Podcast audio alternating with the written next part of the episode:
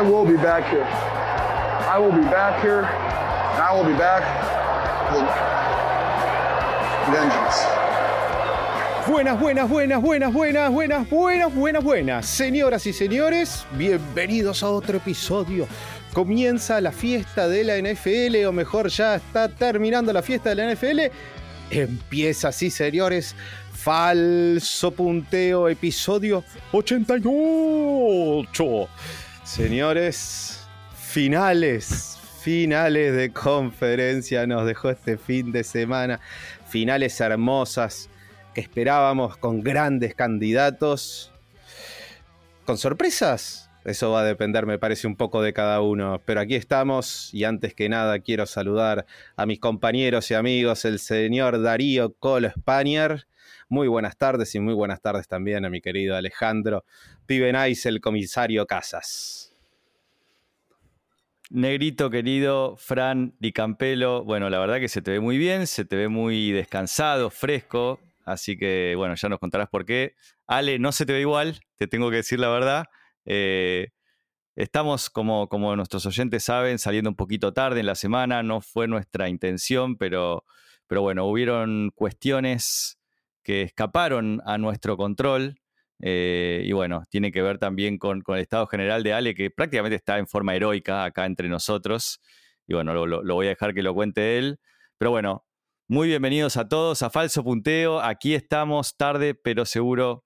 Ale, ¿cómo estás? La gente quiere saber. Colito querido, negrito querido, oyentes queridos.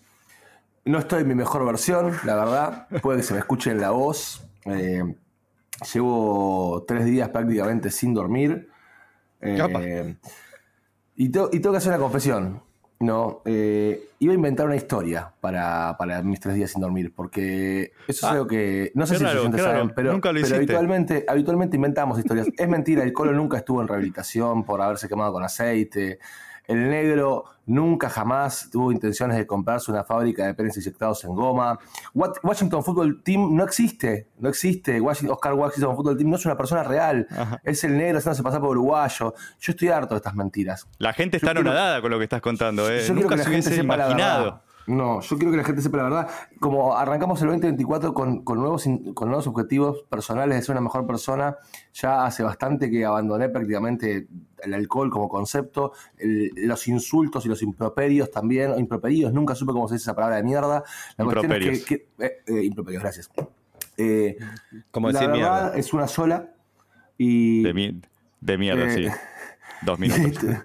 esto- y esto- bueno, estoy, estoy intentando ser la mejor persona, no soy la mejor persona. Eh, y estos tres días estuve ausente porque hubo una emergencia sanitaria. Mi, mi Esto, ahora esto es verdad. eh. Ahora, quiero decir que, que- que doy fe que ahora le iba a contar la verdad. Y de hecho, todo empezó. Estábamos juntos, ¿sale? Estábamos juntos disfrutando de un, esposa de un estaba, estaba los gran domingo de con NFL. nosotros.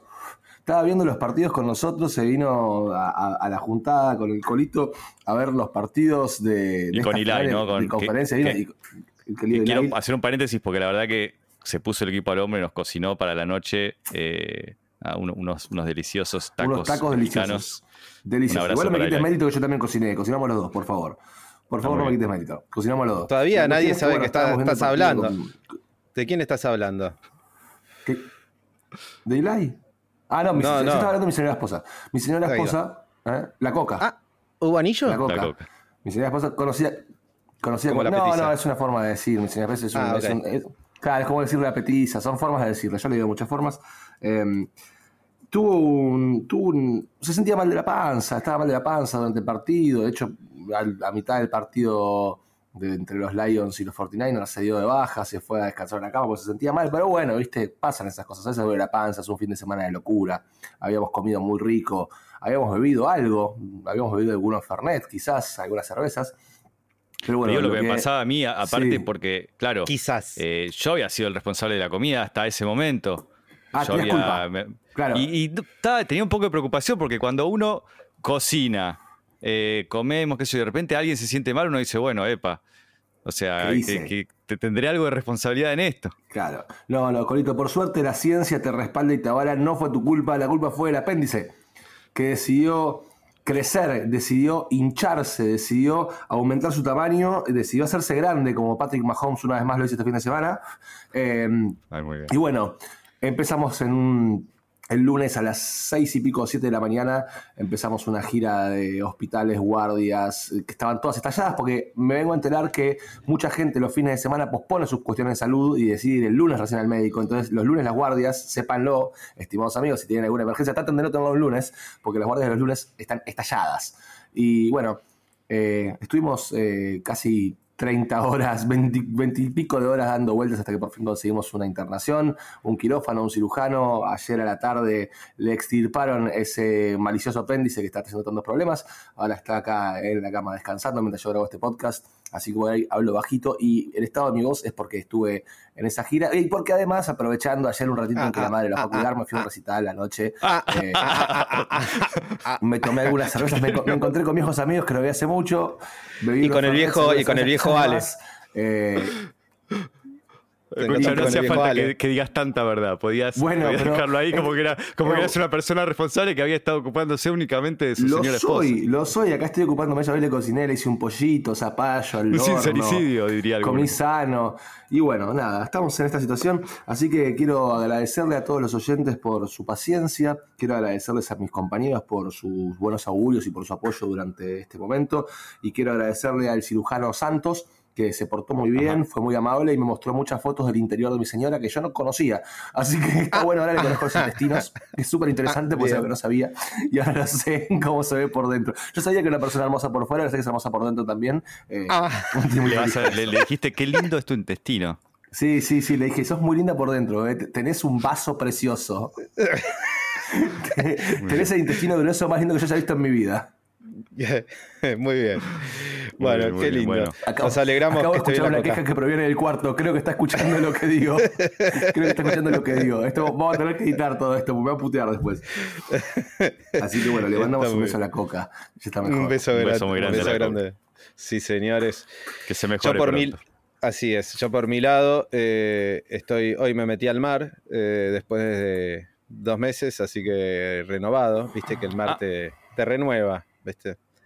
Así que muy feliz, me encuentro en la República Oriental del Uruguay, así que un saludo para los oyentes que tenemos aquí, eh, para mi primo Oscar Washington, que allí está en Tacuarembó, y, bueno, y para todos los que nos escuchan, obviamente.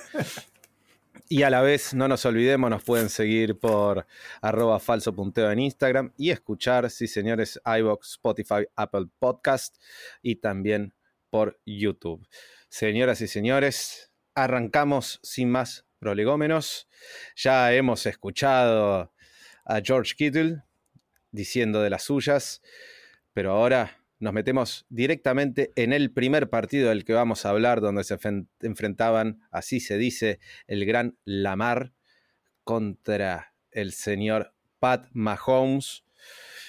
Qué partido, ¿no? Porque lo hablábamos de antemano, dos grandes quarterbacks, Lamar con una, y los Ravens con una gran temporada y querían sacar a los Chiefs de, esta costumbre que tienen de llegar al Super Bowl. Pasaron cosas. Y este partido terminó 17 para los Chiefs y 10 para los Ravens. Pasaron cosas, Negrito. Y a ver, creo que muchos hemos caído en esta trampa de, de alguna manera, de, de, apostar contra Patrick Mahomes o de pensar que es cierto, los Chiefs ahora parecían otro equipo, ¿no? En modo playoff. Eh, no son los mismos de la temporada regular y, lo dejaron claro en sus primeros dos partidos, pero muchos pensamos, y me incluyo, bueno, pero ahora se van a enfrentar con un equipo que eh, viene siendo de los mejores de la temporada, que además está de menor a mayor, que está en su mejor momento, que tiene una defensa realmente que está en otro nivel y que además las fortalezas de esa defensa van a ser muy difíciles para, para, para este equipo, pero no, una vez más nos equivocamos, una vez más, Pat Mahomes nos demostró que eh, no se puede apostar contra él. Y los Chiefs siguen en modo playoffs y no les importa quién esté en el camino, siempre dan algo más. Y además otra gran actuación de la defensa, ¿no? De Steve Spagnolo, que, que, evidentemente le llega muy bien a sus jugadores, ¿no? Que antes del partido ya tenían una remera que decía Inspax We Trust. O sea, ese nivel de confianza y, de cariño también le tienen evidentemente a su coordinador ofensivo que, que llamó un juego espectacular eh, y la defensa generó tres turnovers y un poco ahí estuvo la diferencia, ¿no? Dos turnovers de la mar, ya nos vamos a meter un poquito en eso. El touchback de Safe Flowers, que fue devastador, también creo que el gran punto de inflexión eh, y que termina definiendo el partido. Y, un Mahomes que, sin descollar, porque no es que jugó un partido brillante, pero el tipo hace todo bien y no se equivoca. Hace todo lo que tiene que hacer en cada momento del partido. Y un Travis Kelsey, que como hacen los grandes de la historia, saca lo mejor de sí está en el mejor momento de la temporada cuando más importa. Y además actores de reparto, ¿no? Como, como Rashid Rice y Pacheco, jugadores de primer y segundo año que son determinantes. Eh, y otros jugadores como, como MBS, ¿no? Marqués Valdés Canting, que no aparece mucho, pero pasó de no poder agarrar una bola en la, en la temporada a ser el tipo que convierte las jugadas claves como, como esa última en, tercer down que termina definiendo el partido. Eh, así que bueno, los Chiefs que me parece que aprovecharon, o en tal caso les vino muy bien las lesiones de Kadarius Tony y Sky Moore, ¿no? Que, un poco me parece que hicieron una depuración, ¿no? Dos tipos que además habían sido eh, protagonistas en el Super Bowl del año pasado, ambos habían tenido un touchdown, pero me parece que eh, para, para, estos playoffs eh, lograron de alguna manera sacar lo que no funciona y quedarse con lo que funciona. Sí, el sacar lo que no funciona hasta con cierta polémica, porque Kadarius Tony, que bueno, ya está compitiendo por el premio Antonio Brown de la temporada, eh, claramente salió a declarar que no estaba lesionado. O sea, él estaba en el injury report, por eso no aparecía, y tipo dijo que no estaba lesionado, contradijo a su entrenador. Digo, la verdad, eh, vergonzoso lo de Tony una macana, porque aparte, como el tipo había tenido una buena actuación en el Super Bowl pasado, nunca estás libre teniendo a Mahomes de quarterback, de que de repente te metan y tengas un buen partido. Puede pasar todavía, creo, pero allá hasta el duro del partido me imagino que debe tener en contra a Andy Reid y compañía, no lo deben querer ni ver, porque un tipo que sale a declararte en una final de conferencia, no estoy lesionado, cuando dijiste está lesionado, te ponen un brete estupidísimo, con lo cual eh, muy poco sano lo del amigo Tony. Muy sano lo del amigo Kelsey, como bien dijiste, que eh, dijiste cómo hacen los grandes de la historia. Bueno, se metió en el lote de los grandes de la historia, superó a Jerry Rice en el récord de recepciones en postemporada de un jugador de la NFL.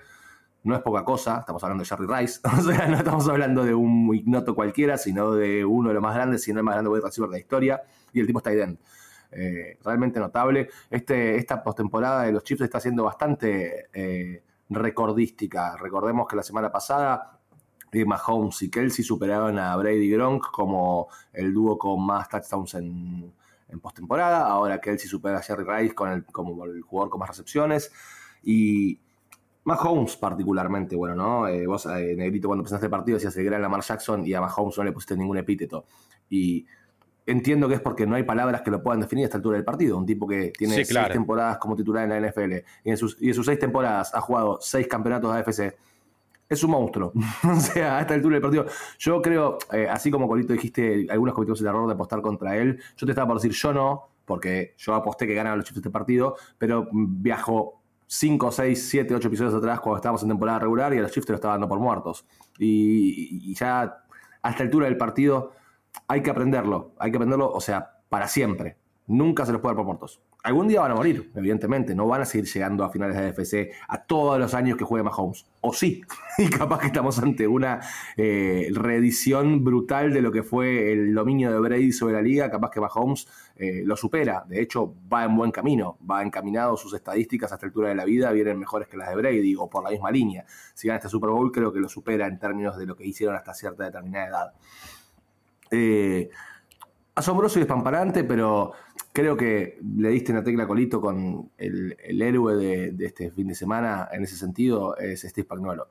Eh, la defensa, lograr que la ofensiva de los Ravens tenga solamente 10 puntos, lograr que la ofensiva de los Ravens tenga solamente 90 yardas por tierra, de las cuales 54 son de la mar. Gus Edwards corrió para tres carreras para 20 yardas, totalmente anulado el juego por tierra de los de los Ravens que no, no, no, no, no conseguían, o sea, no, no es que anula, eh, corrían y no se daba, simplemente no funcionaba, no funcionaba el aire, no funcionaba la tierra y cuando funcionaban las cosas pasaban cosas como justamente ese, ese touchback por el fumble de Safe Flowers. Safe Flowers, hay que decirlo, eh, es fácil hacer leña de árbol caído, tuvo un partido para el olvido, tuvo un partido para el olvido porque cometió errores o sea, no jugó mal. De hecho, vamos al line de Safe Flowers, 5 recepciones para 115 yardas y un touchdown. O sea, ¿quién dice que eso es un partido para el olvido? Fue la mejor arma ofensiva de los Ravens. Pero, fue la mejor arma ofensiva de los Ravens. Pero se manda unas cagadas bárbaras, porque desde la infracción de taunting, que, igual la infracción de taunting para mí es discutible ese taunting que le cobran, es un poco polémico, pero bueno, para mí comete el error de tirar Spike de la bola al lado del jugador, queda medio grotesco, la verdad, no, queda bien. No cobrar, para mí no podés no cobrarla. Para, mí, se regaló, pero se regaló fuerte. Es una pavada, pero es una pavada que no... el taunting en sí, pero bueno, se manda esa cagada y suponete que no esa cagada. Se la van a cobrar. El, touch, el touchback es un error imperdonable imperdonable, porque el tipo ahí iba a tierra o no estiraba de brazo y quedaban a media yarda y a media yarda con Lamar Jackson, con Gus Edwards, con esa línea ofensiva, lo haces, ese touchdown lo haces y terminás devolviendo la pelota a tu rival en sus propios 25. Es una cagada atómica que se manda. Ojo, así como que digo es una cagada atómica, es una jugada de la hostia de la Jairo Sneed que se mete y le, y le, y le, pega la piña a la bocha para bajársela, digo, es espectacular lo que hace. Que la Jario Smith había sido a quien le habían cometido el taunting, ¿no? O sea, eh, agarra una bola contra él, le hace, le hace el taunting y un par de jugadas después le está haciendo esa jugada increíble de Jarius Sneed, eh, que ha sido realmente a lo largo de la temporada un jugador totalmente determinante para los Chiefs y, lo sigue siendo en, esta postemporada. A ver, vos hablabas de, de, cómo fue muy sólido contra la corrida Kansas. A ver, en realidad para mí lo que pasó ahí fue un plan de juego muy cuestionable también, ¿no? Del, lado de, los Ravens. Me parece que Todd Monken ya, o por lo menos si planteó el partido de esta manera se equivocó y si no, me parece que, no, no, no pudo encontrarle nunca la vuelta. Si, miramos un poco, o sea, fueron en total solamente entre Justin Hill y Gus Edwards seis intentos de corrida. Seis intentos de corrida para los dos running backs de los Ravens en todo el partido, contra 37 pases de la mar. A ver, eh, todos vimos un poco durante esta temporada cómo eh, los Ravens pasaron de ser un equipo muy corredor, eh, que jugaba muy para, las fortalezas de, la mar y sus corredores, a cambiar el estilo de juego, ser un equipo que, primero piensa en pasar, está perfecto. Ahora, esa, esa, proporción de pase contra intentos de corrida solo puede darse en un, partido que arrancás tres touchdowns abajo. Y los Ravens nunca estuvieron a, esa distancia, de hecho siempre estuvieron a tiro. Y por eso es que cada jugada, cada uno de esos errores termina siendo tan determinante, ¿no? Eh, el fumble ese para, para, para, el touchback. Pero incluso después de eso también tienen oportunidades y cuando e, en, otro drive que venía más o menos bien, Lamar, va, venía más o menos bien, no, había sido un drive excelente que había empezado en la yarda 1 eh, y Lamar termina el drive con ese, con ese pase también muy difícil de explicar, buscando a Isaiah Likely adentro de la endzone en triple cobertura, que termina siendo interceptado, una pésima decisión de Lamar. Entonces me parece que eh, se conjugaron muchas cosas para que, para que los Chiefs ganen. Eh, y, y, mucho tuvo que ver también con un partido, me parece, poco inteligente de los Ravens, sobre todo en ataque, porque si miramos un poco en defensa, también jugó muy bien la defensa de los Ravens. De hecho, en, la segunda mitad, prácticamente que, también borraron a, los Chiefs y no pudieron anotar. Los Chiefs terminaron con 17 puntos, que son los 17 puntos que hicieron en la primera mitad. Eh, gran partido de Hamilton, ¿no? Qué, aparición de este jugador, que, hubo un, drive que directamente fue él el que, frenó los tres intentos de, los, de los Chiefs de diferentes maneras, uno en cobertura, después uno eh, tacleó a Rashi Rice en un pase de pantalla y después presionó a Mahomes para tirarla afuera. Eh, realmente tuvieron oportunidades los Ravens y las desperdiciaron una tras otra, ¿no? Y también con penalties. Yo me quedo también. menor que, Perdón, a, modo de ser repetitivo, ya lo, lo, venimos mencionando, lo venimos hablando a lo largo de toda la temporada de los Chiefs, ¿no? Cuando en, alguna cuestión que por ahí desde el corazón, ¿no? Uno quería que, estos chips de Mahomes, vaya uno a saber por qué no quiere que lleguen, básicamente para que cambie la, forma de la liga, digamos, de quién llega siempre, de quién es la estrella. Eh, decíamos, ¿no? A medida que veíamos que, que estos Chiefs empezaban a jugar mejor en base a su defensa, que sin duda ha sido la gran sostenedora de estos Chiefs a lo largo de la temporada, sin duda, eh, y, lo hablamos mucho, es los equipos que arrancan muy rápido, después hay que sostener. Un equipo que, viene increyendo, como fueron los Chiefs, demuestran, más allá obviamente de sus figuras, que han aparecido, un Travis Kelsey que ha sido denostado toda la temporada, con muchas críticas toda la temporada, más allá de que no ha tenido una temporada mala y sus números a este, a este punto ya lo demuestran en postemporada ni hablar. Estamos viendo un equipo que, que definitivamente se posiciona, y me lo voy a jugar ahora, eh, como para mí, el candidato, más allá de quién se va a enfrentar, a quién se va a enfrentar. Sí, a ver, hay una cuestión de, peso de experiencia, hay una cuestión incluso de, de recency bias, ¿no? La última vez que estos equipos estuvieron en un Super Bowl, eh, se lo llevaron los Chiefs, esa herida está más o menos abierta, porque no nos creo que fue hace cuatro años, no más que eso.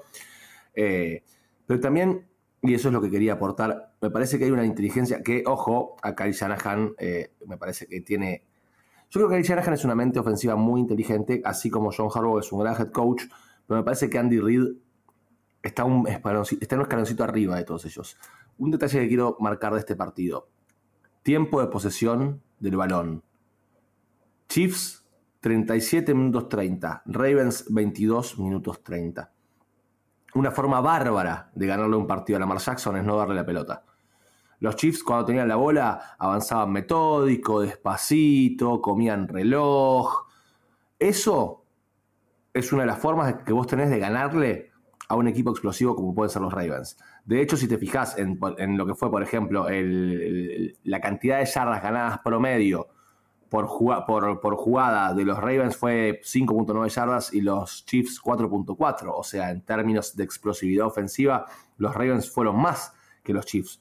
Pero el partido estuvo planteado de forma tal que los Ravens casi no tuvieron oportunidades, casi no tuvieron la bola y cuando la tuvieron no lograron encontrar un ritmo porque la defensiva no se los dejaba y cuando tuvieron las pocas oportunidades que tuvieron, una termina en touchdown y la otra termina en el fumble que termina siendo eh, este, este touchback.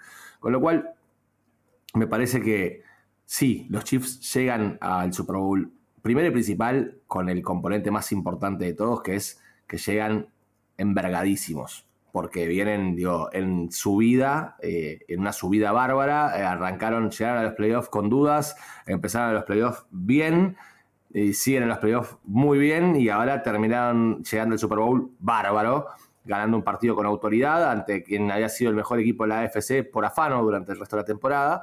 Eh, de hecho, los Ravens llegaron a este partido muy bien parados, le habían pegado un pesto de novela a los Texans y estaban mm, como de locales, digo, o sea, todos tenían dado los Te hago esta pregunta, Ale, ya que, ya que traes esto.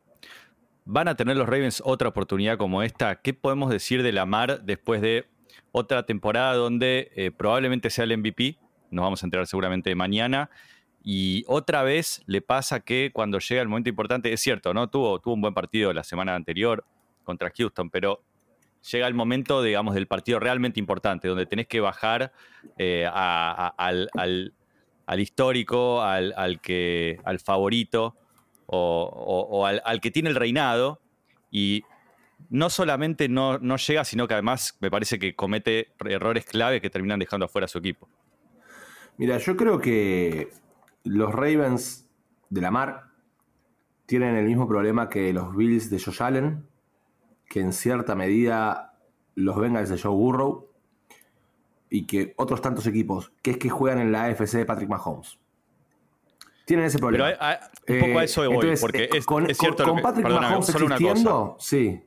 Solo una cosa. Eh, estoy 100% de acuerdo con eso, pero eh, miremos la actuación de Lamar, más allá de eso, porque el fumble que, es, por tener demasiado la bola en la mano y no tomar una decisión y no sentir la presión. El error, la intercepción es una, pésima decisión tirando a triple cobertura cuando tenía la oportunidad de, tener un drive increíble desde la yarda 1 y ponerse a tres puntos faltando pocos minutos con su defensa jugando excelente. O sea, no es que no tuvo oportunidades, más allá de que del otro lado estaba Patrick Mahomes.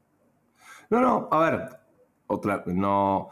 Yo no. Vos me preguntaste si van a volver a tener una oportunidad como esta.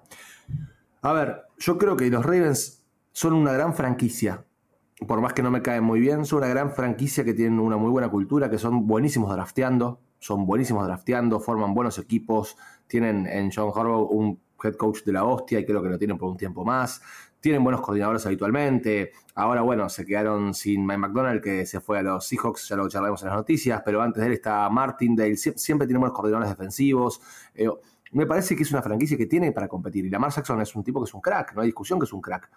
Si le falta 5 para el peso, si es un poco más pecho frío menos pecho frío, yo no sé, no estoy muy seguro de eso. Me parece que esas cosas si no existiese Patrick Mahomes, si mañana se cae el avión de Kansas y Patrick Mahomes se muere, y a la AFC los próximos 10 años la va a representar el Super Bowl un día Baltimore, otro día eh, los Bengals, otro día va a estar Josh Allen, otro porque hay.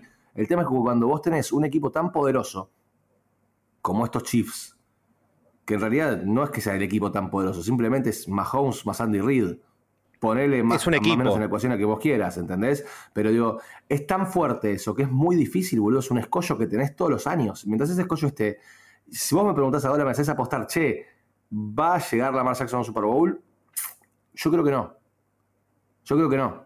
Porque la mitad de las veces va a haber un Mahomes que se lo coma, o más de la mitad. Y cuando no le toque Mahomes, va a tocarle un Burrow, o le va a tocar un Josh Allen, o le va a tocar un Justin Herbert, o le va a tocar un Tua, o le va a tocar un eh, CJ Stroud, o quien vos quieras. Y pero no porque Lamar sea malo, simplemente sus chances se achican mucho al existir Mahomes y los Chiefs. Se achican demasiado, es como que la estadística para llegar a un Super Bowl en la FC es una poronga, ¿entendés? Es muy difícil. En la NFC, por más que vos quieras y che, bueno, los 49ers vienen siendo muy buenos últimamente, la NFC es una división, una conferencia, perdón, más abierta ¿entendés? Mucho más abierta. ¿Por qué? Porque no hay un dominante tan claro. La AFC me parece que de acá a un tiempo largo es de Mahomes. algunos se la sacará como pudo Burrow hace dos años ganarle una final de conferencia y llegar al Super Bowl, pero es como es como cuando el Potro le ganó a Federer, ¿viste? Lo festejá como locos y su, lo, lo, pudieron bajar. No, no va a pasar habitualmente. Yo creo que Mahomes va a jugar muchos Super Bowl. Muchos. Y esta creo que es una, una nueva demostración de de por qué la NFL es la liga más difícil del mundo, ¿no? ¿Por qué es tan complicado llegar hasta ahí? Un equipo como los Ravens que se armó bien, que jugó bien durante todo el año, pero la presión de jugar estos partidos que es a matar o morir y, el hecho de, cometer tantos errores que tienen que ver en definitiva con, que es tan difícil llegar hasta esta instancia. De hecho, los Ravens creo que es la primera final de la de conferencia que juegan de local. Una cosa así era la estadística. El, año, el año que salieron campeones, los años que salieron campeones tuvieron que jugar de visitante esta instancia. Eh, y así todo, eh, todos cometieron errores en los Ravens, porque no es solo la mar, sino que son los errores de Safe Flowers, son los errores para mí de, Todd Monken desde el planteo en, ese desbalanceo entre los pases y las corridas. Son los penalties, porque en este partido los Ravens tuvieron cinco penalties para 15 yardas. O sea que eh, es realmente. Eh, y, también me parece que muestra un poco la grandeza de Mahomes, que claramente en esta temporada, un poco lo que la idiosincrasia fue: ok, no me importa a mí ser el héroe, no me importa ser el protagonismo, yo quiero ganar. Yo quiero ganar y si, y si tengo que correr más, porque tengo un tipo como Pacheco y una línea ofensiva que me permite ganar corriendo, vamos a correr. Y tenemos que apoyarnos en nuestra defensa, porque tenemos un tremendo coordinador defensivo y quizás la mejor defensa que tenemos en, estos, en esta dinastía, vamos a apoyarnos en la defensa. Y, es así, ¿no? Y a pesar de todo, él lo que tiene que hacer lo hace perfecto, como ese pase de, touchdown a Kelsey back shoulder, totalmente perfecto, o ese último pase a Marqués Valdés Canti para sellar el partido en tercera y nueve, cuando todavía faltaban dos minutos y los Ravens podían tener la pelota y, buscarle el empate. Así que bueno, me parece como decíamos, ¿no? Eh, en definitiva, los Chiefs llegan muy fuertes y bueno, ¿y con quién se van a enfrentar? Nos vas a contar, Negrito. Así es, porque del otro lado, en la otra final de conferencia, los 49ers, claros, vamos a decirlo, son, eran el candidato de la conferencia casi desde el inicio. Se enfrentaban a los Detroit Lions de Campbell, el equipo, el equipo de la gente, el equipo que quería, que queremos. Pero bueno, estaba Brock Purdy, que, que, lo vinimos hablando toda la temporada, ¿no? Un tipo también que estuvo siempre eh, eh, tela de juicio, si tiene, si tiene el carácter, si tiene lo que hay que tener para, para encarar el camino de ser una leyenda en la NFL, en un equipo, un equipo grande, ¿no? Y allí estuvieron los 49ers que se despacharon con un 34-31 en un muy también lindo partido. Bueno, si, el de Chief Ravens fue dos partidos en uno, ¿no? Porque también un poco lo decíamos, la segunda mitad las defensas habían ajustado. ¿Qué decir de este, no? Dos mitades diametralmente opuestas, los Lions que en la primera mitad salieron a comerse a los 49ers, dominaron por completo, terminaron 17 puntos arriba esa primera mitad, pero bueno, luego los 49ers ajustaron. Kyle Shanahan me parece sacó unos cuantos fantasmas encima, logró dar vuelta un partido, otro partido, pues yo lo había hecho la semana anterior contra Green Bay, y, hasta terminaron con cierta holgura, ¿no? Eh, un partido que tuvo decisiones muy polémicas de Dan Campbell, que vamos a analizar, y una debacle de los Lions, ¿no? Que, por errores propios, quizás también de un equipo sin experiencia en este tipo de instancias, eh, algo de mala suerte también, con jugadas bastante extrañas, estuvieron muy, muy cerca de jugar su primer Super Bowl. De hecho, bueno, cuando, cuando se unen la AFC y la NFC y arranca oficialmente la NFL, había 24 equipos, uno de ellos eran los Lions y son los únicos, el único equipo de esos 24 que nunca llegó al Super Bowl y van a tener que esperar porque los 49ers terminan sacando fuerzas y llevándose el partido. Mira, todo este año, en, creo que todos los episodios de Falso Punteo, en algún momento hablamos de Dan Campbell y le tiramos flores. Em, pero el diario del lunes es así, bueno, el diario del miércoles en este caso, porque nos atrasamos un poquito, el diario del miércoles es ruin y cruel. Y solo queda decirlo de una manera. El partido lo pierde Dan Campbell. Lo pierde con los mismos argumentos con los que llega hasta acá, con lo cual no se le puede decir mucho. Pero lo pierde Dan Campbell.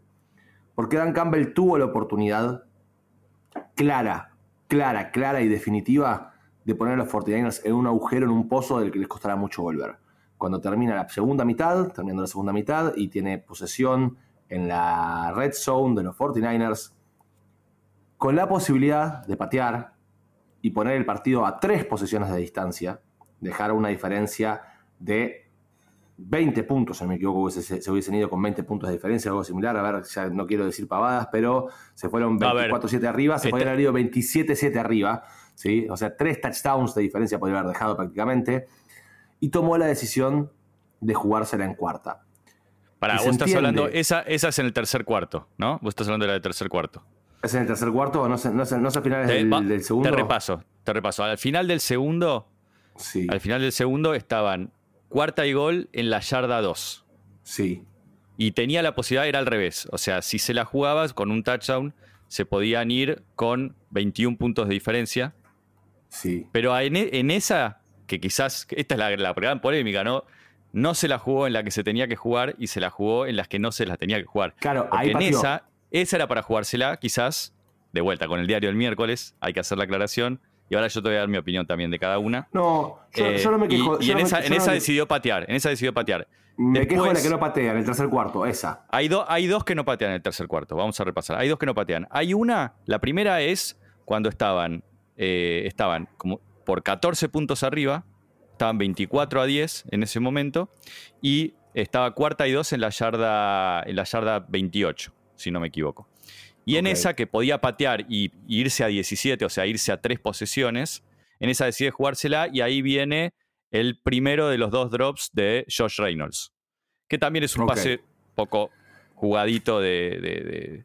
sí, a ver, pero... De, pero bueno, es, es un drop. Eh, y después, perdón, te, completo la, tercera, así, así analizamos todas.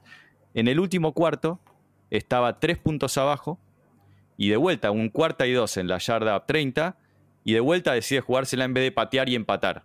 Y otra vez no convierte, acá no estuvo ni cerca, una mala ejecución y, claro, y turnover on downs. Y le da la pelota de vuelta a San Francisco que convierte el touchdown y se va a 10 puntos. Bien, toda esa serie de decisiones de cuartas, decisiones de cuarta, ese es el nombre del episodio, decisiones de cuarta, ¿sí? porque fueron decisiones de cuarta.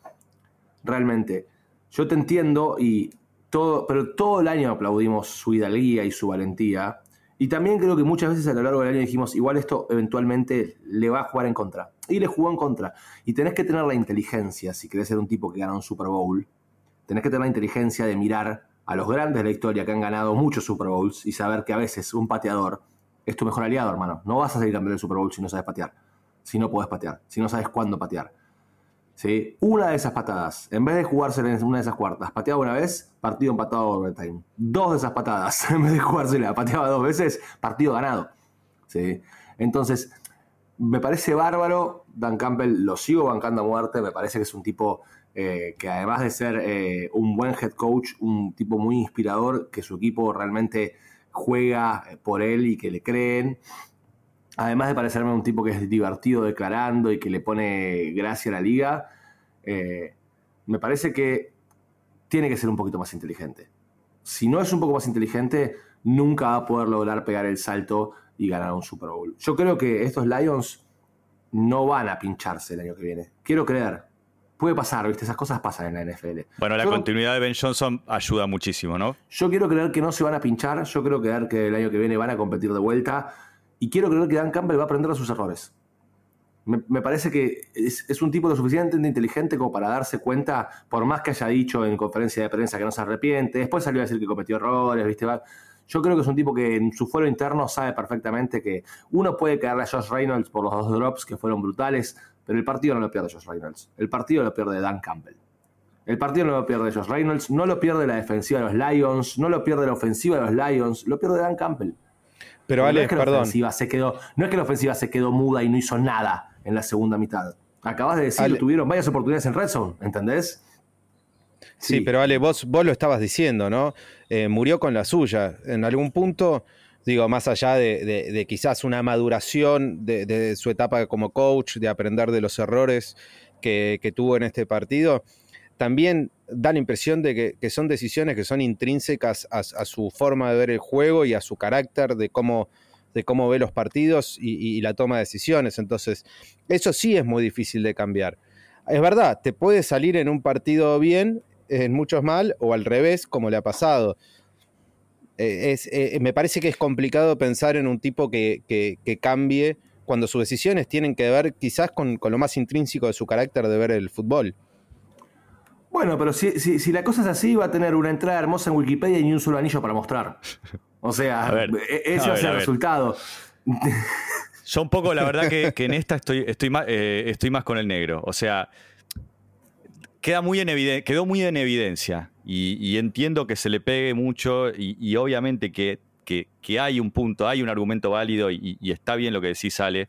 Pero a mí me pasa un poco lo que dice el negro. Me parece que es lo que dijimos durante toda la temporada. Esto está en el ADN de Dan Campbell. Esto, es- esta es la forma que él tiene de ganar. Y, por otro lado, si bien hoy eh, parece, digamos, muy obvio decir, bueno, perdieron por tres puntos y un- uno de los field goals que, convertías. Primero que no es tan sencillo, obviamente, porque el partido tiene, tiene una cierta forma de darse. Segundo, que, eh, a ver, también eh, hay una realidad.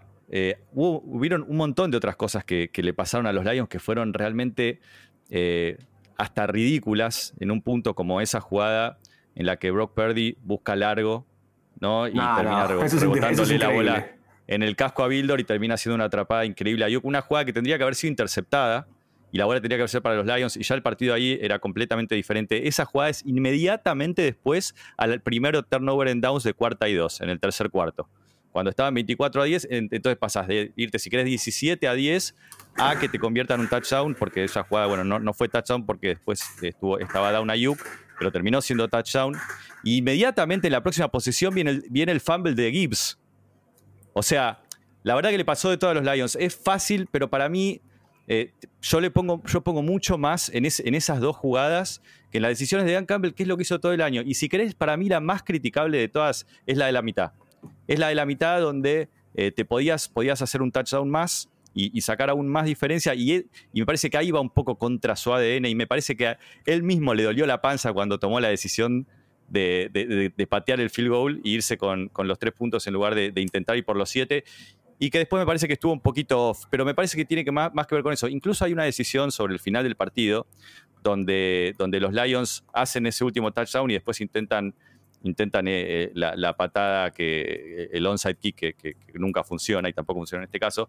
Pero en la jugada, en el drive anterior, eh, antes de hacer el touchdown, intenta una corrida con Montgomery que es una, si la mirás objetivamente, es una pésima decisión, porque esa corrida que, que- terminan frenándolo los obligó a pedir un tiempo muerto y gracias a ese tiempo muerto que no pudieron pedir es que no tuvieron chance de recuperar el balón eh, y que no les quedó otra que hacer el onside kick. Pero incluso esa jugada, yo te digo, ¿sabes qué? Si era touchdown de Montgomery, porque, claro, incluso como, como todo el mundo piensa, no podés correr porque necesitas sí o sí los, los, timeouts, también lo piensa la defensa de los 49ers. Obviamente él lo que pensó es, bueno, los voy a sorprender, nadie espera que corra, voy a correr y voy a hacer el touchdown. No le salió y es totalmente criticable, es casi indefendible, pero ¿sabes qué? Ese también es el ADN y si le salía bien, entonces estaríamos hablando de la, genialidad de Dan Campbell, como lo dijimos durante tantas veces en la temporada. Pero vos sos ingeniero o biólogo molecular, hermano, pará de hablarme del ADN. El ADN, que el ADN, que el ADN, boludo, no va a ganar nada con esto. O sea, a ver, yo entiendo, estoy de acuerdo, lo estuvimos aplaudiendo todo el año. Tenés que ser inteligente y ubicuo. Estás jugando una final de conferencia contra los San Francisco 49ers, que no son un equipo cualquiera, que fueron todo el año el cuco de la NFC, así como los Ravens lo fueron de la NFC Estás jugando contra ellos, estás jugando con ventaja, estás ganando, cepillo y agarra puntos. Agarra puntos, porque es un solo partido, lo dijiste hace un rato, no es las finales de la NBA que son siete partidos, que bueno, si pierdo este, gano el otro. Tenés que ganar ahí, estás ganando, tenés puntos a la mano ¿sí? Y sabes perfectamente que del otro lado está Kyle Shanahan, que Kyle Shanahan no se va a comer los mocos y va a salir a buscar del partido y que tiene armas de sobras para buscártelo. Y que si Christian McCaffrey tiene ganas, te hace dos touchdowns en cualquier partido, que de hecho lo hizo. Entonces vos tenés que puntos. Ese mismo argumento lo puedes lo puedes usar, lo puedes usar al revés. Decís, tengo que hacer, tengo que maximizar la cantidad de puntos, porque yo sé que los tipos me van a seguir haciendo touchdowns. De hecho, en la segunda mitad, los 49 tienen cinco posesiones y en las cinco posiciones anotan. Tres touchdowns y dos field goals. pero, perdón, eh, termina perdiendo el partido. Si estás, si estás, pará, si estás 0 a 0, si estás 0 a 0, decís, no puedo agarrar un field goal, tengo que hacer un touchdown porque estoy jugando contra los 49 y me va a anotar. Cuando estás 20 puntos arriba, 17 puntos arriba, tenés que agarrar puntos. Porque los tipos, por más que te empiecen a correr, si vos, suponete, le metes un field goal en cada posesión, a los tipos los tenés muy lejos y les estás cagando la vida, se está complicando. Y sobre todo lo que pasa es que anímicamente, es que anímicamente lo vas a complicar. Y lo que vos dijiste recién que pasó, que fue esa pelota que rebota en Bildor y agarra a Yuk y el fumble de Jamir Gibbs, todo eso también es anímico, hermano, porque vos tenías un partido dominado y de repente las cosas te empiezan a salir mal y de repente arriba las cosas empiezan a salir bien y te empiezas a poner nervioso y el partido se te viene encima. ¿Qué es lo que le pasó a los Lions? Pero que eso suceda, para mí, es una decisión de Dan Campbell. Lo sigo bancando a muerte. Sigo diciendo que es un crack. Solo que si no aprende de esto es un pelotudo. Esa es la diferencia, ¿entendés? Yo estoy, yo estoy con Ale en esta. Si, el tipo dice, esto lo que hacer, y el año que viene llega de nuevo a la final de conferencia, y de nuevo no patea porque quiere jugarse de todas en cuarta, es un imbécil y no va a ganar nunca nada. Eh, para mí está, está, es, Ale tiene toda la razón. Perdón, el resultado te lo dice. El resultado te lo dice muy claro. Salieron 31, 31 34 perdieron. Si hubiesen tomado, si hubiesen pateado, a ver. el partido es de ellos. No, no, no. Eso, en, eso, en eso sí que no voy a estar absolutamente para nada de acuerdo porque eso tiene que ver con, un, desarrollo, con un desarrollo del partido. No, no hay ninguna garantía. Y de hecho tampoco había ninguna garantía que el field goal sea metido. Batchley no es, no es, no es eh, Justin Tucker. Y tenía que patear un, field goal de 47 yardas, que uno dice, sí, en la NFL es automático. Perdón, en la NFL, en una final de conferencia, para nada es automático, si no preguntarle a Tyler Bass. O sea, si, y si errabas ese field goal, lo hubiésemos caído muchísimo más que no, que, no, no, convertía el cuarto y dos. y, los y, por más que uno diga, no podés mirar solo los analytics, tenés que mirar el, tenés que mirar el juego. Y yo estoy de acuerdo con eso, los analytics también te daban más chance de ganar el partido y yendo eh, buscando convertir en cuarta que pateando el field goal.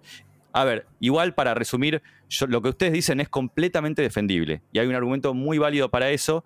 A mí me da la sensación que eh, en este caso yo no quiero, no quiero quedarme solamente con el resultado y no me quiero quedar solamente con el diario del lunes. Y me parece que hubo muchísimos factores para que, para que los Lions, perdón, los diarios del miércoles. No digo, no, digo, no, digo, que está bien, no digo que está bien la decisión, digo que entiendo sus motivos y que me, la peor decisión de todas me parece la del entretiempo. Peor ¿Sabes, qué lo, ¿Sabes qué es lo doloroso? Que los Lions tuvieron el partido. Los Lions tuvieron el partido en la mano. Cuando vos tenés una primera mitad como la que tuviste, Simplemente tenés que ser mm, dos dedos de frente para perder el partido. bilardista, Ale, bilardista. Tenés que tener dos dedos de frente, dos dedos de frente. Tenés el partido en la mano, no lo podés perder. Por eso digo, el partido lo pierde Dan Campbell, lo pierde, no lo ganan los 49ers. Y de hecho, si quieren, tomemos esto ya para como saltar un poquitito a lo que se viene, porque decías, che, bueno, Brock Purdy contra un Mahomes, ¿sí? A mí los Fortinarios me gustaron todo el año. Yo creo que si vamos a los episodios originales, lo estaba poniendo como candidatazos a llevarse al Super Bowl, a, llegar me parece un equipo de la hostia. Me parece que tenemos que hablar un poquito, un poquito de, Es verdad, de los 49ers. y, podemos empezar por Brock Purdy, que el negrito lo mencionaba. Y me parece que con Brock Purdy se da, se da algo muy interesante que, se dio en los dos partidos. Y es que no, no tuvo un gran partido ninguno de los dos pero que cuando las papas quemaron, cuando fue el momento clave, cuando llegaron los momentos de definición, sacó lo mejor de sí, y eso es algo también, ¿no? Para pocos. Así que me parece que, es muy interesante lo de Perdi, y además en este partido mostrando una faceta nueva de su juego, convirtiendo por tierra un par de, tercer y cuartos downs que le dieron vida en momentos claves a, los 49ers. Eh, además de en ese momento le salían todas un poquito de suerte, ¿no? Como esa que contamos de, Ayuk. Hubo otra que le da a Jennings en, tercera que también escapa de la presión, intenta un pase totalmente desaconsejable, pero, pero le salió bien. Y bueno, se le empezaron a dar todas, ¿no? Y, fue ganando confianza y termina siendo determinante. Colo, perdón. Eh, para mí lo que es más impresionante y creo que se vio, se vio muy bien en este partido es que e, el equipo confía en él. Realmente confía en él. Y, para él, yo creo que eso lo va fortaleciendo y eso lo hace, lo hace un gran mariscal de campo con la juventud que tiene, con los pocos partidos que tiene en la NFL. Ya a este punto nos olvidamos que este pibe arrancó el año pasado siendo un ignoto, un desconocido, y que ha llegado, es, increíble, lo, que ha logrado el pibe en, dos años, en dos temporadas, es, es, una locura, es realmente una locura. Y que en un equipo como 49ers, con los jugadores que tiene, que tiene muchos con experiencia, que, se apoyen en él, que estén dispuestos a que el tipo tome las decisiones, se calce el equipo al hombro. Yo creo que ha demostrado, está demostrando un gran carácter. Que por otro lado es lo que nos planteamos toda la temporada. Este es un pibe que tiene carácter, que está en camino a convertirse, quizás con posibilidad de convertirse en una leyenda, en un tipo que va a dejar una marca. y yo creo que en este partido el tipo demostró que sí. Pregunto a raíz de esto, a raíz de este exabrupto casi overreaction del negrito que ya está subiendo a Brock Purdy al Olimpo de las leyendas junto con Joe Montana y con, con Steve Young, eh, pregunto, les pregunto a ustedes dos, ¿Brock Purdy le puede ganar a Patrick Mahomes su Super Bowl? Yo creo que sí. o sea, nos metemos, nos metemos un poco, obviamente, en, terreno de previa, que vamos a, vamos a hablar un poquito más en profundidad la semana que viene. Eh, pero si yo, o sea, ponerlo en términos de Brock Purdy contra Patrick Mahomes es un poco injusto. Me parece que los 49ers le pueden ganar a, los Chiefs. Ahora, si vos me preguntás, yo tengo un claro favorito y yo no voy a volver a apostar en contra de Mahomes.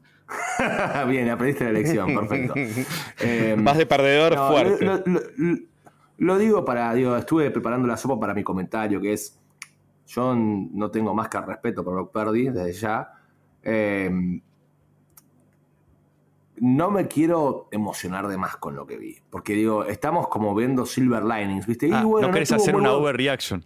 No tuvo muy buen partido, pero bueno, cuando hacía falta que aparezca, apareció. O sea, eso está muy bueno para un jugador que es un MVP y que cuando tiene mal partido igual aparece. O sea, un tipo que juega todo el año como la hostia y cuando las cosas se complican, para tener un partido malo, pero aparece un momento importante, me sirve. Ahora, un tipo que tuvo buenos partidos contra equipos miserables, que tuvo partidos más o menos contra equipos más o menos, que tuvo partidos bravos contra equipos bravos. No digo que Brock Purdy no sea un buen quarterback, no digo que, que tipo tendría que ser suplente, ni que es pésimo ni nada, simplemente, o sea, no quiero caer en, la crítica estúpida de quarterback de sistema, porque yo no creo que sea tal cosa, y por otra parte tampoco creo que ser un quarterback de sistema sea un problema. si estás en el sistema adecuado y haces lo que tienes que hacer, no me parece nada malo, pero yo no. Me, cuesta mucho, digo, em, emocionarme con Brock Purdy. O sea, me cuesta mucho. No, no, no, es que lo veo y digo, puta madre, boludo, qué bueno. Que hay muchos quarterbacks en esta liga que emocionan. Pero pará, Ale. Brock Purdy no es uno de ellos. Vos, vos que sos un tipo que, que, ha visto mucho la carrera de Brady y, y que siempre estuviste tan enamorado de él, pero también fue un tipo que fue toda su carrera muy criticado, que por ahí no, no, son esos quarterbacks vistosos. Pero, no son vistosos. no, ¿cómo, ¿cómo, que, no, ¿cómo que no, boludo? ¿Cómo que no? Pero es mucho más vistoso un Lamar. Hay, hay tipos que tiran mucha más magia que estos. El tipo también era, era de alguna manera un quarterback de sistema, por eso siempre lo putearon. No, no. A ver. O sea, A ver, No, un poco, un no, poco no, sa- poniendo, no lo un un segundo la, la comparación con. Ahora, con- estás con- hablando del el- mejor el de la historia. A ver, yo entiendo lo que vas negrito y, y si hay algo que sí tienen en común Brock Purdy y, y Tom Brady es que los dos fueron muy menospreciados de cara a su, a su draft, ¿no? Tom Brady tomado en la sexta ronda y, y Brock Purdy tomando, tomado en la séptima ronda. Yo entiendo lo que va, Sale, eh, pero me parece que no hay que perder de vista que, que Brock Purdy fue elegido con el pick número 262 del draft. No, Me parece que no ni es-. No, no, no, no es un dato menor y me parece que eso es eh, también uno de lo que uno agarra, se agarra para emocionarse de, de un tipo que eh, tiene la mentalidad que tiene. Yo, vi hoy un, video con, Nick Bosa eh, que le decía, eh, vos, o sea, vos pensabas que ibas a ser tan bueno, vos pensabas que ibas a lograr esto, porque claro, Nick, Nick Bosa le decía, yo fui elegido con el número 2 de la primera ronda y la verdad que un montón de veces dudé de mí. O sea, ¿cómo, cómo, cómo la llevas? Y Brock Purdy le contesta con, con, con humildad, le dice, mira, te digo la verdad, creo que podría jugar mejor. Pero se lo dice con humildad. Hermoso, Eh, realmente hermoso. a mí me emociona la personalidad de, de- de- de Brock Purdy, porque Brock Purdy físicamente no tiene nada a favor para estar donde está. Eh, y, y además no tuvo ni siquiera a favor el scouting, porque, porque fue elegido en la última ronda, en el último, con la última selección, y a pesar de todo el tipo se tiene la confianza y él cree que, que es lo suficientemente bueno para estar ahí. Y te digo la verdad, yo creo que lo, lo es. Yo creo que lo es. Y, y- y- y en solo su segundo año es No, increíble. no, lo que- no, lo- no lo lo discuto, es eso. Para mí es eso. doy, ¿eh? No, no, Pero Ale, Yo nosotros digo, perdemos, en serio te lo digo, estamos buscando que el tipo que, que está en, en un equipo como los 49ers, que está jugando como está jugando las últimas dos temporadas, estamos perdiendo que fue elegido en, en el draft 2022. O sea, eh, estamos, lo estamos de alguna manera analizando como si fuese un pibe de cinco temporadas encima. Que habla O muy sea, bien de él, pongamos en de otros hecho. términos. Pongamos en otros términos, ¿cómo estaríamos hablando de Trevor Lawrence si en su segundo año estaría llegando al Super Bowl? Estaríamos diciendo que es el próximo Pará, Tom pará, Brady. yo- pará, yo no discuto, yo no discuto nada de todo esto y sin lugar a dudas, Brock Purdy está por encima de la escala Dalton, o sea, es un quarterback del top 15 de la liga, sin lugar a dudas, por ahí top 10, hasta si me agarrás borracho te puedo decir top 5 según el partido que juega, no sé, Ah, no, ah, estoy- no lo estoy matando, no lo estoy matando. Lo que te quiero decir es, mi pregunta iba solamente a, che, así como le pasó a Lamar que se topó con Mahomes, ahora Brock Purdy va a tener que jugar contra Mahomes. Y mi punto es, Brock Purdy, con todo esto, ¿es un tipo para eso? ¿Entendés? Estamos, no, yo no quiero perder de vista. No lo si sabe- la una- verdad que no lo una sabemos. overreaction en este capítulo es decir, chicos, entiendan que la NFL es la liga de Patrick Mahomes. Le pertenece. Todos los demás juegan para ver si gana Mahomes. ¿Estamos de acuerdo en eso, sí o no? Digo, a a raíz de este, No, este año duda. en donde los habíamos dado Sí, por sí. Bueno, listo. Sí. Entonces, ¿quién llega por la NFC? Brock Purdy. Ah, pucha, boludo. Eh, eh, Es, es lo mejor que tenemos para ganar la Thanos. ¿Entendés? Como- No, el, ahora, el contraste pará. es in- increíble. Le, le gana, le gana y nos subimos todos a la purdineta y al camino de la leyenda, boludo. Olvídate, olvid- no, no, pero olvídate, es, es el, el nuevo héroe nacional, boludo. Le hacen un. tiran abajo el, el- el monumento a Lincoln en Washington y le ponen un monumento a Brock Purdy. Olvídate, no, no, no, no- no se discute. Y las pará, y, no es insólito. Y ahí es donde también voy con lo que decías Colito. Me decís, che, ¿los 49 le ponen a los Chiefs? Sí, pueden. Yo voy por los Chiefs. Pero pueden. Pueden, tienen armas de sobra, tienen argumentos de sobra. Pero bueno, nos estamos anticipando, perdón. eh, esto es culpa mía. Esto es culpa mía. Un poco para terminar lo, lo que hablábamos de, obviamente, y, y también enganchado con lo que decías, ¿no? Que los 49ers, más allá de, de- de Brock Purdy, tampoco necesitan que sea él quien lo, quien lo gane, ¿no? Porque por algo está Christian McCaffrey, que volvió a ser determinante. 132 yardas totales con dos touchdowns. Eh, Brandon Ayuk, que, que otra vez demuestra, ¿no? Que, que es un, un wide receiver top de la NFL, que es un wide receiver 1, con esa jugada increíble y también un, un touchdown. Y Divo, ¿no? Qué importante Divo que finalmente fue de la partida y tuvo 8 recepciones para 89 yardas. Me parece que también, que obviamente no, no, no estoy inventando nada nuevo, pero por ahí pasan realmente los argumentos de, de- de los 49ers. Sí, un equipazo. Un George Kittle que eh, yo lo que veo es un equipo con mucho hambre. Y, y yo creo que si les preguntás, no sé si es el equipo contra el que todos 49ers se querían enfrentar. Los jugadores estoy hablando, ¿eh? Sí, Porque- sin dudas, sin dudas. Porque si le ganás, es, es una. Es lo que venimos hablando. Es una demostración de, de carácter. Todo lo quieren bajar a Mahomes. Y para mí, este es un equipo con mucha sangre. Aparte que me parece que es muy bueno en todas sus líneas. Su ofensiva está, en otro level, definitivamente. Pero yo creo que es el. Si me preguntás, y desde el inicio, volvamos.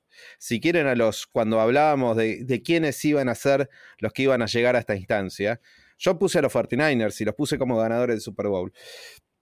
Y ahora con el diario de miércoles, Negrito, que lo puedo decir, eh, la realidad es que para mí es el equipo que le puede ganar. Es el equipo que tiene sangre, es el equipo que tiene armas, es el equipo que a su vez también tiene juventud, tiene experiencia. Yo creo que es... Y, y los Chiefs también, más allá de, de lo que han crecido a lo largo de la temporada, no dejan de ser el mismo equipo que dejó muchas dudas en la temporada.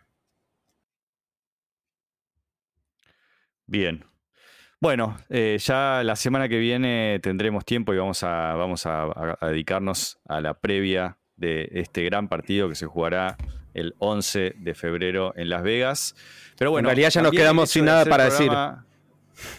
Yo tengo No, perlas. no, no, iba, iba- iba a decir justamente. Tenés, bueno, pará, dos cositas, dos cositas. Ale, vos tenés perlas, ¿tenés overreactions también o solo perlas? No, no, no, no quiero overreaction, no porque son sobre el año que viene y me parece que tenemos todo un, toda una pretemporada para hablar del año que viene, así que me las dejo acá. Entonces, se van a venir las perlas de Ale y después, aprovechando que es miércoles y eso nos dio un poco de aire para que se generen un poquito más de noticias, también tenemos varias cositas para contar que tienen que ver sobre todo de cambios de personal en los equipos, nuevos head coach, nuevos coordinadores. Así que bueno, vamos con, con las perlas y después cerramos con las noticias de la semana. Bien, voy a comenzar por la perla blanca. Eh, ya hablamos de este La- señor el día de hoy. Me parece que, que tenemos que ser un poco más agradecidos, quienes somos eh, fanáticos del fútbol, por un hombre que primero está aportando récords a troche y moche, y segundo está aportando mucho a la popularidad del deporte a nivel global, porque su romance con Taylor Swift eh, está haciendo que el deporte crezca exponencialmente. Eh, la queridísima Coca, ya nombrada a principio del episodio, decía, ese es el hoyo de Taylor, con lo cual ya tenemos un punto de comienzo ahí para que mucha gente que no está tan metida en el fútbol, por lo menos reconozca Bien. a un jugador. Bien. Eh, pero sobre todo se le queda esta perla blanca porque tuvo un partido de la hostia. El señor Travis Kelsey, creo que a la terminada la primera mitad ya llevaba algo de 10 recepciones, un, un partido guarango. de 11, esos partidos. 11 de 11 tuvo, 11, 11 de 11. 11 intentos de pase, 11 recepciones. 116 yardas, un touchdown. Lo de Travis Kelsey realmente demostró que hay gente que lo discute. Hay gente que discute que, es, que no es, dicen que no es de los mejores ends de la historia. Yo, no, yo a veces siento que, como diría el querido Ferapa, hay gente que mira fútbol de espaldas. Si vos no podés considerar a Travis Kelsey entre los mejores de la historia, no sé cómo mirás el partido, realmente no tiene sentido. Así que la perla blanca es para el señor Travis Kelsey. Y la perla negra Correcto. es para, es para un jugador que no nombramos, pero que para mí tiene. No es responsable de, gran, de, de la debacle, nada, pero se gana la perla negra por boludo. ¿Sí? Y hay que aprender una cosa: en la NFL nunca, jamás festejes antes de tiempo.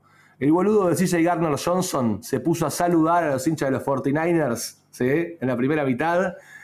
Y el mismo CJ Gardner Johnson le pintaron la cara y se terminó volviendo a casa con las valijas. Así que mi perla negra de esta semana es para el señor CJ Garner Johnson para que aprenda, para que le sirva la experiencia y que sepa que en la NFL el partido se gana cuando se acaba el reloj y no antes. Así que, amiguito, aprende a no boquear tanto. Aparte, ¿sabes qué? Se la doy a CJ Garner Johnson porque es un tipo que me cae mal normalmente. Es un picante al pedo, así que se la gano por bobo. Bien, me parecen correctas. Te voy a decir las Correctas, dos perlas. Gracias por no dársela a Dan Campbell. No, no, se la iba, a ver, se la iba a dar a Dan Campbell y dije, no puedo, no puedo, me dolió. No, me dolió. no se lo Así como merece, dijiste a él, no se lo a él le dolió la panza cuando eligió patear. Bueno, a mí me, cuando iba, iba a escribir Dan Campbell acá en mi cuaderno dije, no, no, no puedo, no puedo hacer esto, no lo puedo, no lo puedo odiar. Es como Homero, viste, cuando el sándwich le cae mal y no se puede enojar con el sándwich. Bueno, yo no me puedo enojar con Dan Campbell, la verdad que no puedo, así que zafó por eso. Es lo mismo que te pasa Bien. con el whisky. Sí, señores. Bueno, vamos entonces epa, a epa, las. epa, epa, epa. ¿Eh? ¿Qué pasó? Me Noticias. de beber destilados. bueno. Eh, ah, ¿no, ¿no bebés destilados? No, solo cerveza. ok. Ya te voy a agarrar. Eh, bueno, señores, ahora sí, entonces tenemos esta tan linda sección especialmente en el día de hoy. La verdad que está, está con muchas noticias, está muy linda y con noticias muy esperadas.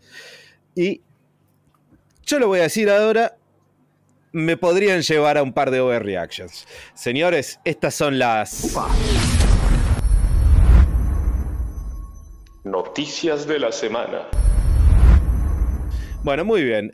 Voy, a, voy, a, voy a arrancar con la primera noticia, que es la que a mí me lleva a una overreaction, porque hace ya varios años que estamos hablando del gran Herbert y su potencial.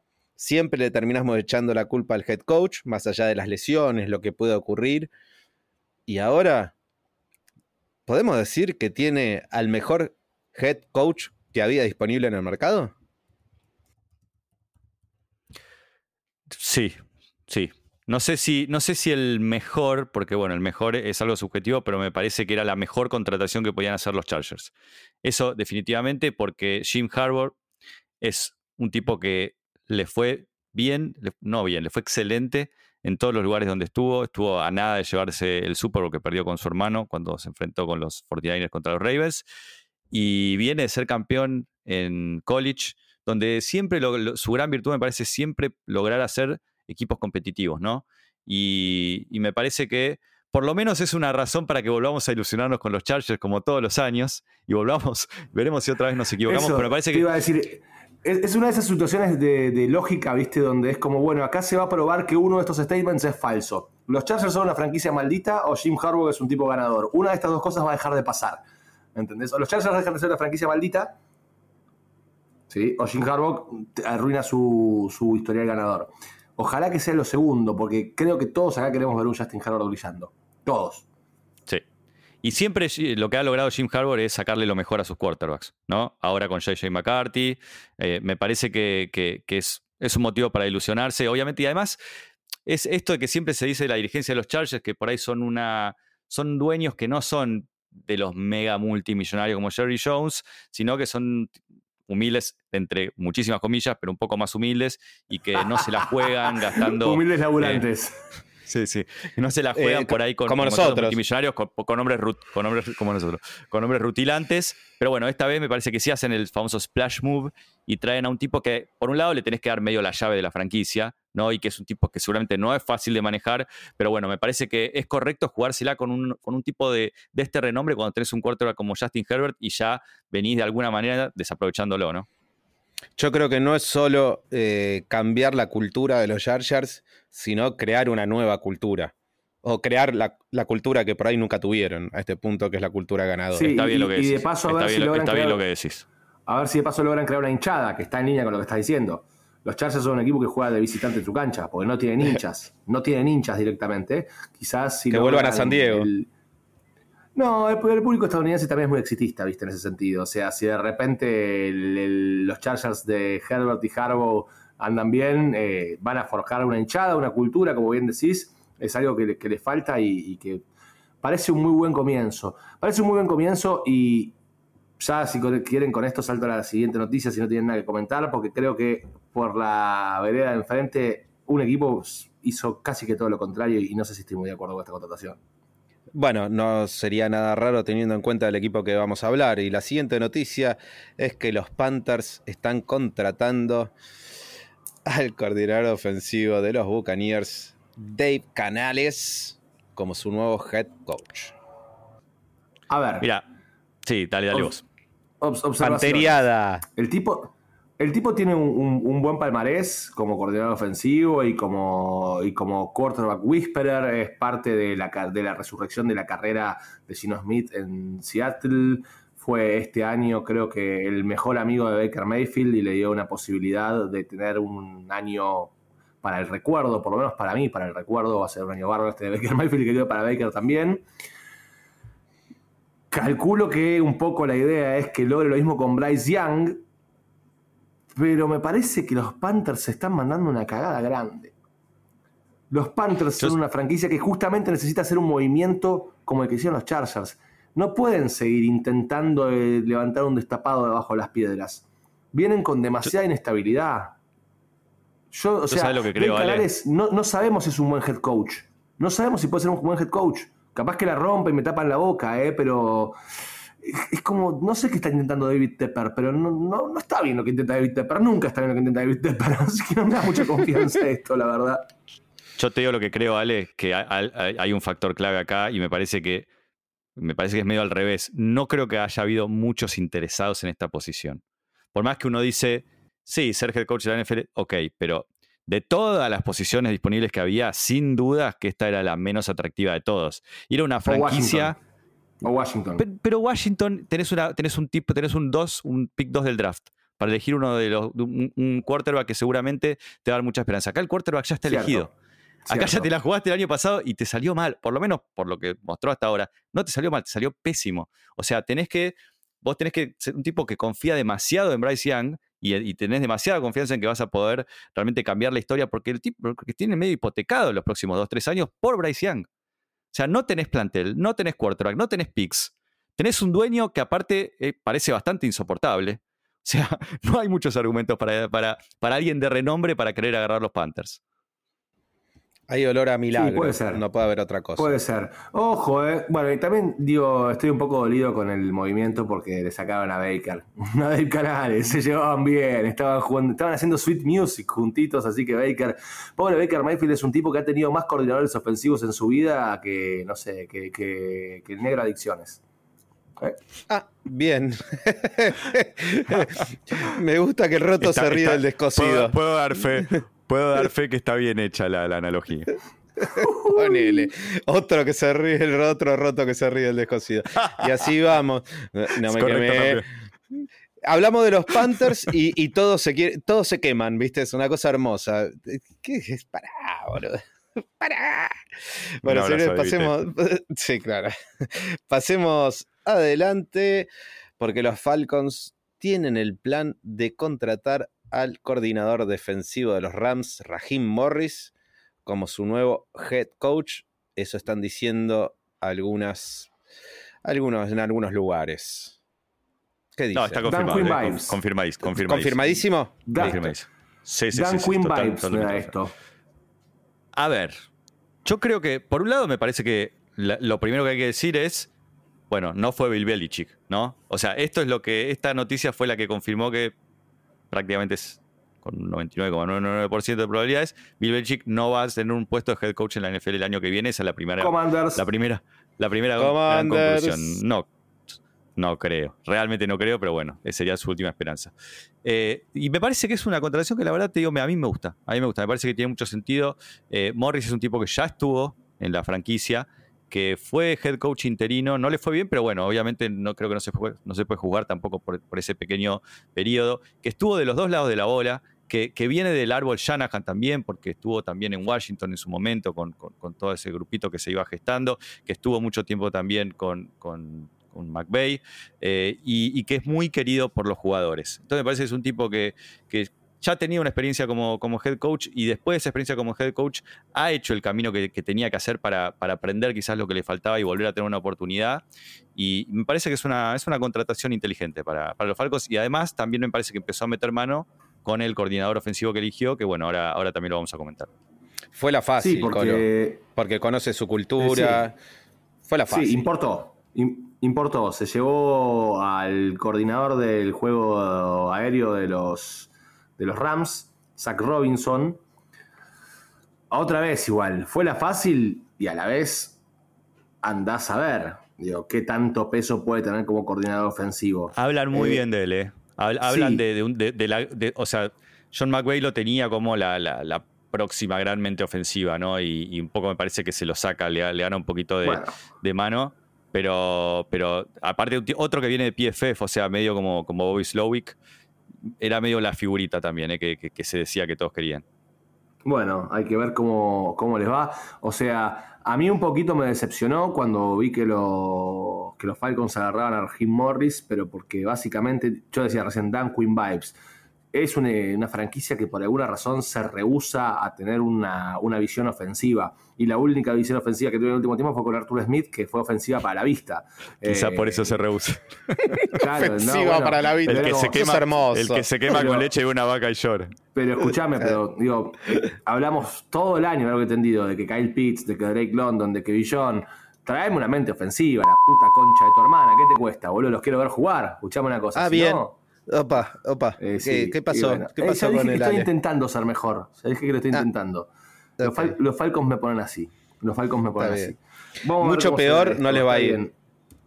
O sí, vaya uno a saber, pero digo, vamos a hablar en pretemporada otra vez de unos Falcons que, porque la verdad que las, las armas y las posibilidades las siguen teniendo. Lo que necesitan es alguien que los conduzca por buen camino.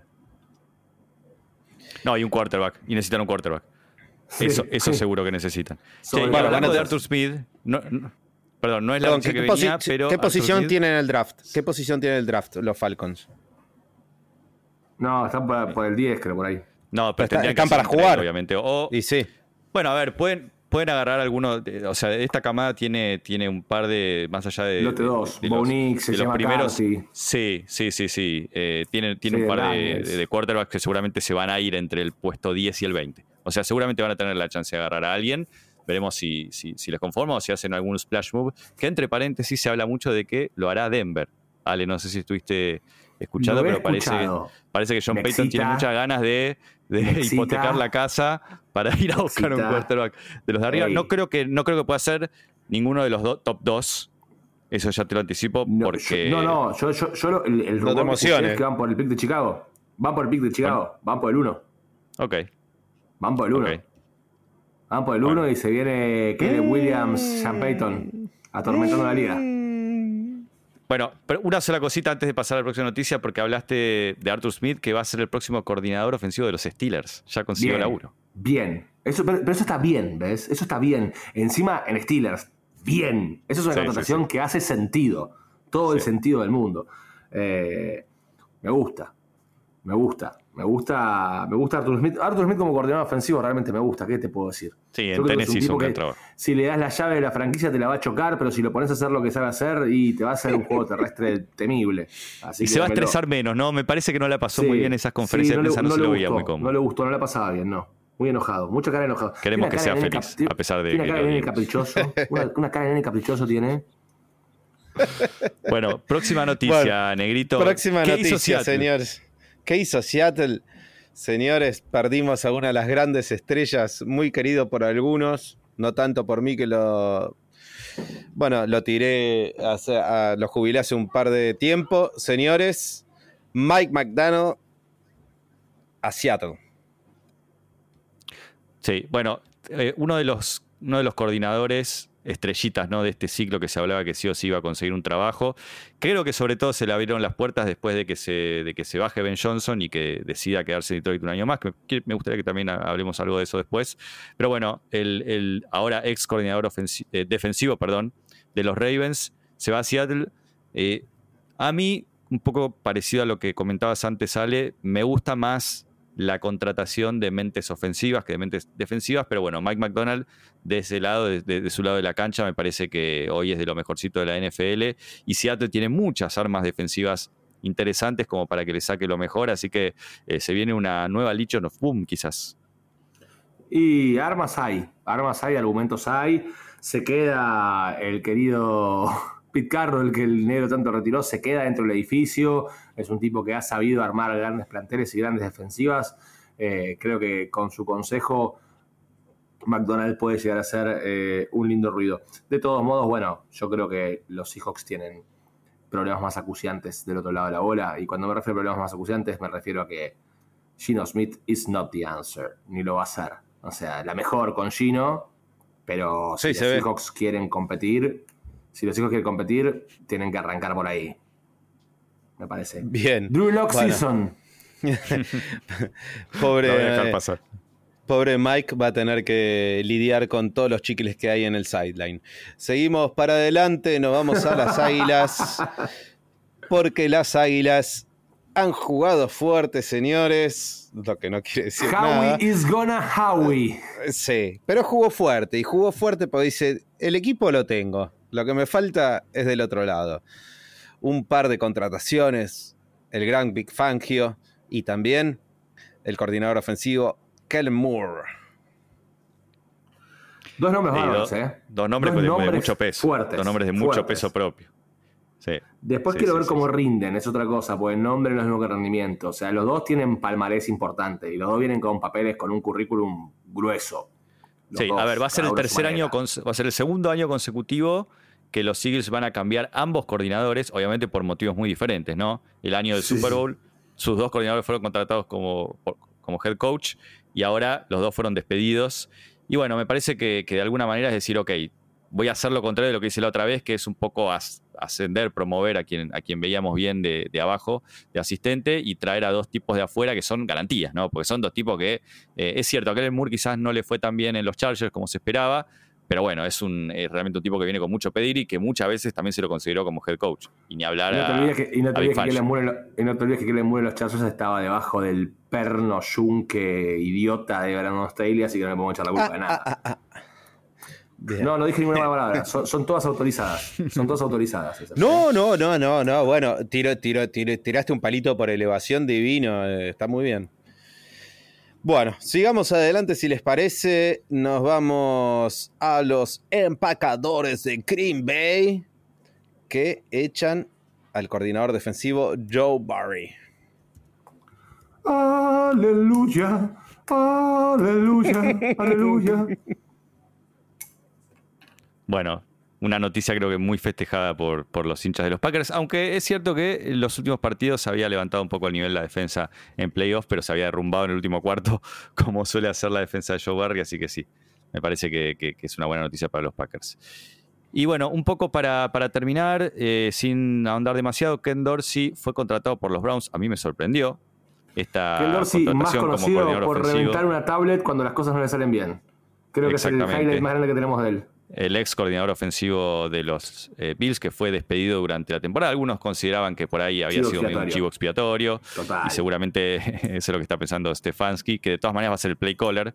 O sea que Ken Dorsey va a ser un poco eh, su asistente, ¿no? Por decirlo de alguna manera. Y el coordinador ofensivo real en la práctica va a seguir siendo Stefanski. Y eh, bueno, me parece que lo decíamos, ¿no? La, la otra noticia importante es que Ben Johnson se queda en Detroit. Yo cuando vi la conferencia de prensa de Dan Campbell después del partido, que un poco fue quizás demasiado real, ¿no? Diciendo, bueno, no sé si vamos a volver a tener una oportunidad como esta, el año que viene nos va a costar el doble. Yo creo que en su cabeza estaba, me quedo sin Ben Johnson, ¿qué carajo voy a hacer, no? Y esta es una gran noticia para él. Sí, definitivamente, porque eh, creo que el año de los Lions, eh, si bien tiene un montón de nombres propios que lo apalancan, y como puede nombrarse Dan Campbell, se puede hablar de Jared Goff, o de Jamil Gibbs, o de Amon Sam Brown, o de Sam Laporta, o de Brian Branch, o de Dan Hutchinson, fueron un montón. Digo, realmente fue un laburo completo, pero definitivamente el rol de Ben Johnson eh, fue, el- creo, el, el que se destaca más porque, porque fue el que le dio a, a este equipo la, la ofensiva temible que tuvo, la ofensiva creativa que tuvo, porque realmente lo de los Rams, eh, lo de los, los Rams, lo de los Lions este año fue una mezcla de agallas y creatividad, porque con valentía pura no se gana nada, y eran, era valentía mezclada con buenos diseños de jugadas, con mucho motion, eh, con un uso eh, muy particular de los wide receivers en posiciones de running backs, haciendo un montón de... El juego de- terrestre. El juego, el juego Sí. terrestre si- eh, sin tener un, un quarterback con movilidad, ¿no? que me parece que hoy en la NFL cuesta el doble. Y, y hizo funcionar el- el- la línea ofensiva y los dos corredores le sacó realmente el máximo. Me parece así además que es una movida bastante, esta. bastante valiente de su parte, pero bastante arriesgada también. Porque también em, que si el año que viene se cae la ofensiva de los Lions, no sé si va a volver a tener una oportunidad, digamos, donde se lo considere tan alto, ¿no? Y, y No. donde haya tantos equipos que estén interesados en él. O sea, si no mínimo repite lo mismo, puede quedarse sin, sin, sin una oportunidad.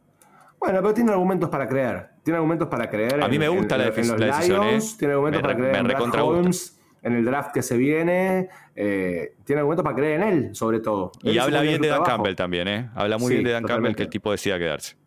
Totalmente.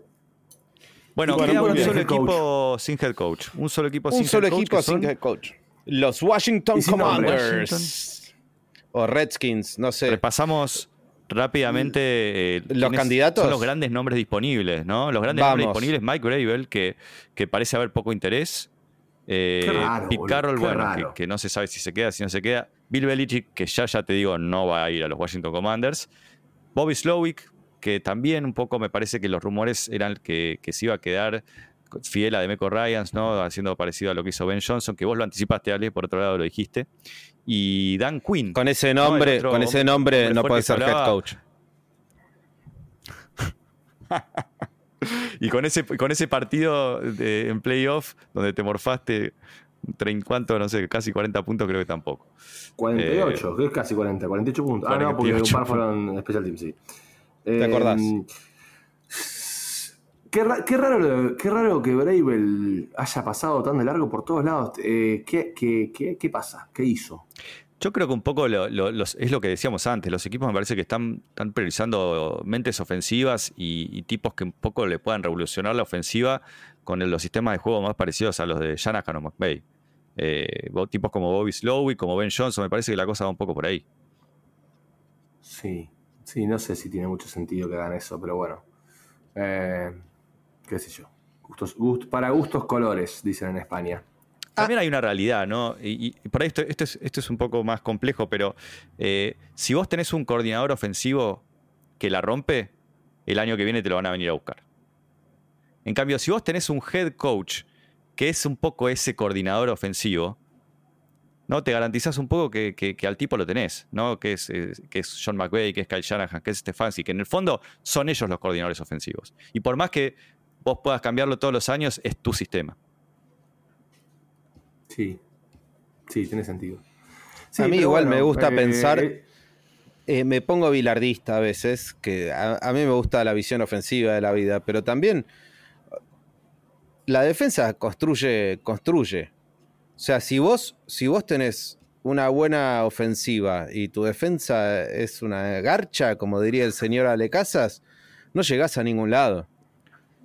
Nunca. No, absolutamente, pero, pero bueno, un poco, un poco es como son, son esos ciclos de la NFL que son medio cambiantes, ¿no? Hay, hay momentos, hay cuatro o cinco años donde por ahí eh, se piensa más desde construir una defensa y es una liga defensiva, y hay momentos en que se transforma en una liga ofensiva y, y- y las, y un poco las defensas son las que siempre están tratando de, de- de alcanzar a las ofensivas. Y me parece que es uno de esos momentos que, ojo, puede cambiar en cualquier momento. pero me Coincido, parece que coincido. estamos en, en ese, en el ciclo de ofensivas.